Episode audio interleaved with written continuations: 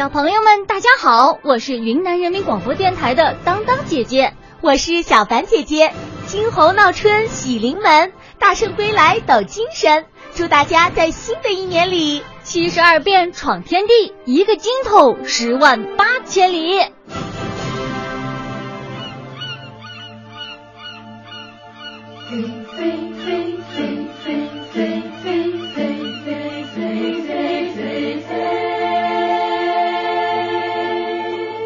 是一只漂亮的小海鸥，我的嘴巴红彤彤的，所以大家也叫我红嘴鸥。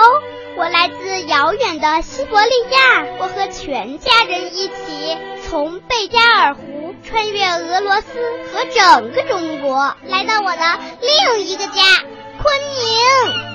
飞呀飞呀飞呀，快快飞到家！飞呀飞呀飞呀飞呀，快快！肚子饿，那口也渴，那怎么还不到家？到了家里能不能想杀就要杀？飞呀飞呀飞呀飞呀，快要到家了！飞呀飞呀飞呀飞呀，快要到家了！到了家里不用愁啊，脸都会有的啦！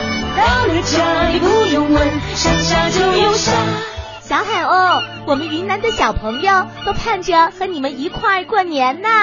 欢迎你，小海鸥！我为你们准备了又好吃又新鲜的欧粮，有你吃个饱。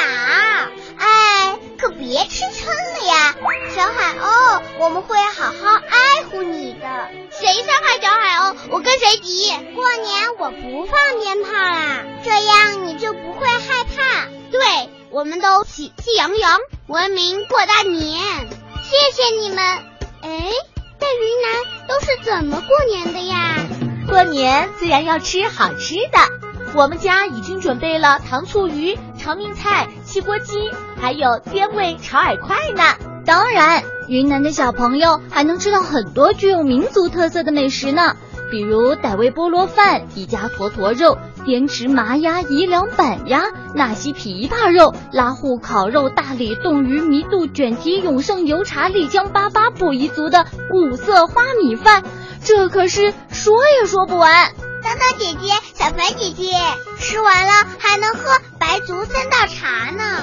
当当姐姐，过年还要去好玩的地方玩呢，你来说说看吧。哎呀，好玩的地方可多了，哈尼、梯田、大理古城、三江并流、玉龙雪山，还有西双版纳的热带雨林，好玩的地方同样数不完。哎，小朋友们，你们知道无量山吗？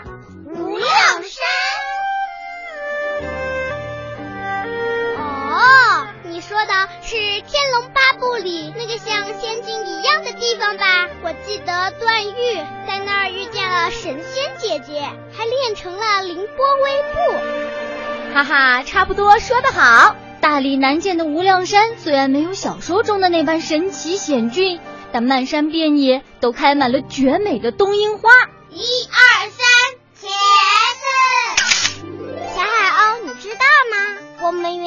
有二十五个少数民族，过年都有自己的特色。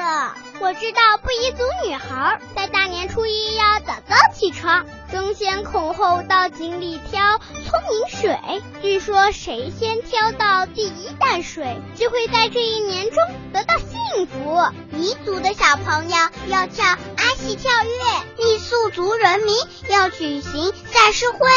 傣族的村村寨寨要举行象脚鼓比赛，他们不停的击鼓，谁的动作优美，鼓声好就获奖。我们景颇族的木脑纵歌节一般在农历正月十五举行，大伙一起跳舞，祝贺吉祥幸福，欢庆丰收的传统节日。哇哦，回家过年真好！欢迎全国各地的小朋友都来我家过年。小朋友们，小海鸥向大家发出了邀请，而我们还有一个关于年的故事要讲给大家听。在古时候，有个凶狠的怪兽，名字叫年。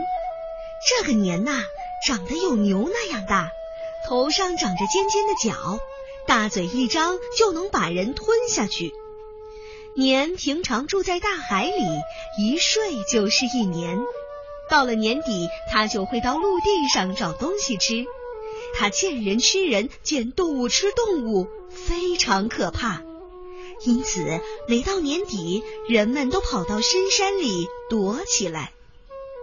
有一年年底，年又要来了，老百姓们收拾包裹，准备躲藏起来。就在这时，村口来了个白胡子老爷爷，他手拄着拐杖，不慌不忙的进了村子。村东头的张大婶见了他，好心的对他说：“那个怪兽马上就来了，您怎么还不逃走啊？”老爷爷手捋着胡须，笑着说：“不用害怕，我有办法把它撵走。”张大婶着急了：“您可别说大话了，还是逃命要紧啊！”老爷爷却径直向村子里面走去。半夜。年闯进村子，突然他发现有户人家门上贴着大红纸，屋内烛火通明。